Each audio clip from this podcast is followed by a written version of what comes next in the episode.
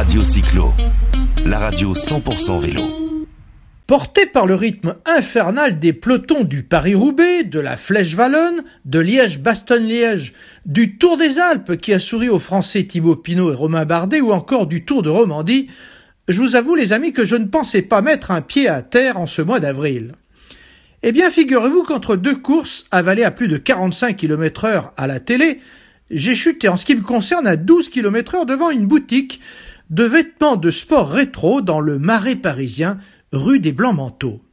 Et là, en vitrine, un petit livre jaune de 240 pages aux éditions Chistera sur le cyclisme du XIXe siècle d'un dénommé Louis Baudry de Saunier, le cyclisme théorique et pratique en 1893. Pourquoi ce livre est-il alors en vente? Eh bien parce qu'il s'agit du premier ouvrage de sport qui contient dans son titre le mot cyclisme.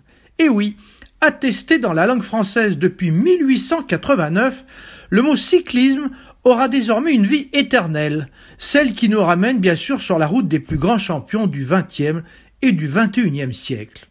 Dans son livre de 1893, Louis Baudry de Saunier nous livre tous les secrets d'un engin et d'un sport qui révolutionne la vie des hommes, car il affirme que la femme, elle, n'est jolie que lorsqu'elle est dans son rôle naturel, celui de compagne de l'homme, un peu comme le baron Pierre de Coubertin. Baudry de Saunier, qui était journaliste à l'hebdomadaire L'Illustration, très célèbre à l'époque, a toutefois une vision futuriste de l'usage de la bicyclette. De tous les sports existants, alors que le Tour de France n'est pas encore inventé, écrit-il, le sport cycliste semble devenir celui qui réunit le plus d'adeptes dans toutes les classes, parce qu'il convient à tous les âges et tous les goûts. En revanche, Baudry de Saunier pense que c'est le sport le moins dangereux car les chutes sont rares, conclut-il.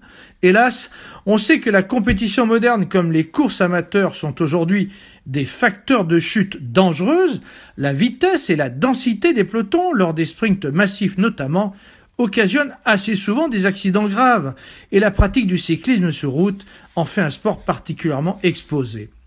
En refermant ce livre passionnant pour remonter sur mon vélo, je me suis alors posé la question où en sera le cyclisme dans un siècle? La réponse est peut-être tout simplement à trouver du côté de Copenhague, au Danemark, où le vélo est roi naturellement, et d'où s'élancera le prochain Tour de France. Radio Cyclo, la radio 100% vélo.